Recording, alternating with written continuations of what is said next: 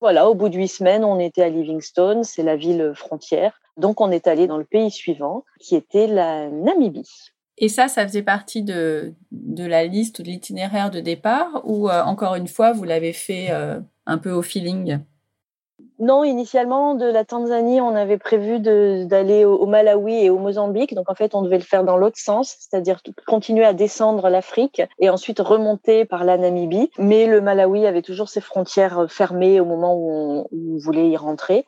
Du coup, ben, on a dévié par la, Zambie. Et puis, une fois en Zambie, en fait, vous voyez peut-être pas sur la carte, mais ça fait comme une espèce de diagonale, en fait, de la Tanzanie à la, à la Namibie. Donc, on s'est dit qu'on allait le faire euh, dans l'autre sens. Et vous êtes resté combien de temps en Namibie? Trois mois. Ok, parce que euh, ah vous aviez envie, parce que il y avait un visa euh, jusque-là. Pourquoi trois mois? Bah les deux, parce qu'on avait un visa de 90 jours et parce que pour le coup, il y a tellement de choses à voir dans ce pays. C'est un grand pays qui est très diversifié.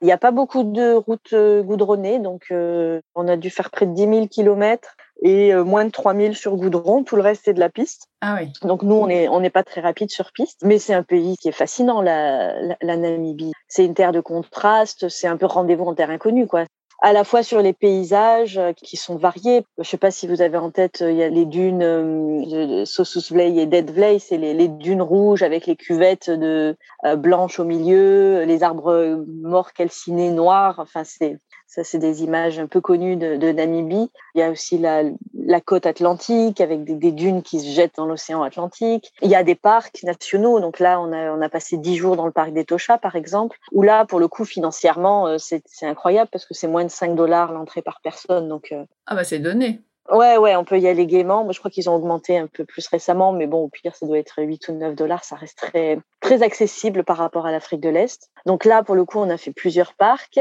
On a vu des lions. On n'a pas encore vu de léopards et guépards. Donc pour l'instant, ça manque à notre tableau de découverte. Mais euh, voilà, des zèbres, enfin tous les animaux de la savane. En Namibie, il y a aussi de la richesse euh, historique. Il y a beaucoup de, traces de gravures, de peintures rupestres. Il y a aussi des ethnies, puisqu'on est allé dans, en territoire des Imba. Vous savez, c'est un peu connu aussi. Ça, les femmes qui s'enduisent d'une terre, un mélange de terre et de graisse euh, ocre, les, cheveux. Oui, oui, tout à fait. Donc, on a passé quelques jours là-bas. Voilà, on a vu plein de choses, des empreintes de dinosaures aussi qu'on n'avait jamais vues. Mais comment c'est possible? Bah Parce que c'était sur un sol argileux. Et du coup, ça s'est sédimenté. Et, euh, et, là, il y a des empreintes de dinosaures euh, qui sont bien marquées, qui sont belles. Il y a la plus grosse météorite du monde aussi en Namibie. Ah oui? Il y a plein, vraiment plein, plein de choses. On s'est vraiment pas ennuyé. On a fait vraiment un parcours euh, bah, qui nous a convenu à nous sur les trois mois pour voir un, un maximum de choses. Il y a un immense canyon aussi. Alors, suivant les, les classements, il fait partie du 4-5e plus grand canyon au monde, mm-hmm. le Fish River Canyon. Donc voilà, c'est très diversifié. Il y a plein de choses à faire qui contentent à la fois les petits et les grands. Donc c'est l'une des destinations les plus connues d'Afrique d'Afrique australe et, euh, et, ben on comprend pourquoi. En plus c'est facile à voyager. Il y a il y a beaucoup d'infrastructures touristiques. Donc il y a des lodges, il y a des campings. Euh... Par contre, il faut être motorisé. C'est-à-dire qu'en transport en commun, c'est pas du tout une destination facile parce qu'il y a peu de transport en commun et les lieux qui sont beaux euh, et sympas à visiter, ils sont euh, certains sont assez excentrés, donc euh, il faut obligatoirement un véhicule.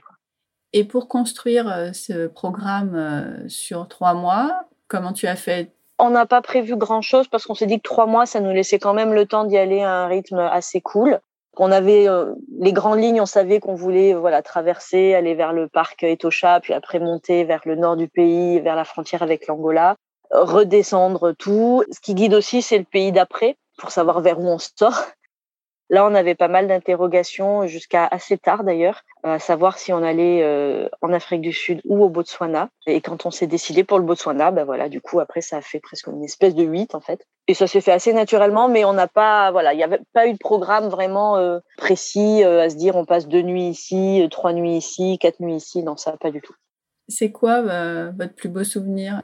Je dirais pour nous adultes, je pense que c'est la rencontre avec les Imba bah, c'est quelque chose d'unique au monde de pouvoir euh, passer du temps. Euh, on était sans guide, c'était, il n'y avait pas de rapport euh, commercial. On s'est retrouvé à, à pique-niquer. Enfin, il y a eu plusieurs moments, mais un dont je me rappelle notamment, on s'est retrouvé à pique-niquer parce que on voulait s'arrêter, on avait faim, on n'avait pas vu qu'il y avait un village à côté. Et les, les, les, femmes du village, elles, nous ont vu arriver, donc on commençait à venir nous voir. Euh, donc j'avais prévu un, un, petit repas pour nous avec des courgettes que je venais d'acheter. Puis euh, je me suis dit, bah non, je vais pas manger mes courgettes là, alors qu'il y a, y a une dizaine de personnes maintenant devant nous. Donc j'ai fait une grosse salade qu'on a partagée avec elles. Ouais. Et c'était super drôle parce que, bah voilà, visiblement, elles n'ont pas l'habitude de manger du chou rouge en salade, par exemple, parce qu'elles regardaient toutes les mes lamelles de chou rouge, elles les sentaient. Euh, et puis j'avais mis des graines, euh, tu sais, des graines de tournesol, graines de courge. Euh, bah, elles les prenaient pour les mettre dans leur poche, pour, pour les faire pousser plus tard.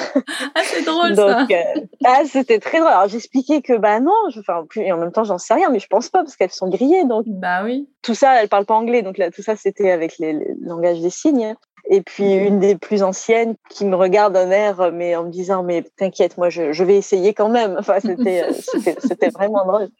Et on leur a passé le film euh, Bébé. Je sais pas si tu connais, c'est un film qui était sorti il y a quelques années, là, qui a pas de parole. Ça suit la naissance de plusieurs enfants euh, dans le monde de 0 à 3 ans. Oui, ça me parle. Un enfant en Mongolie, un enfant au euh, Japon, je crois qu'il y a Suède, États-Unis et Namibie chez les Imba. Ah oui. Et du coup, elles étaient super concentrées à regarder les différences. C'était dans leur région, là, le, le bébé d'Opuo. Là. Donc, c'était un chouette moment. Je pense que les enfants ont préféré les dunes, dévaler les dunes de, de Dead Blade, de Saucius Blade. Ils se sont éclatés, ils ont fait des, du surf sur dunes, là, c'était chouette. oui, je crois que c'est un, un passe-temps infini. Ça monte, ça descend, oui, ça voilà, monte, ça descend. C'est ça, pour eux, hein, parce que moi, Oui. ça finit très vite. oui, mais on n'a pas la même endurance.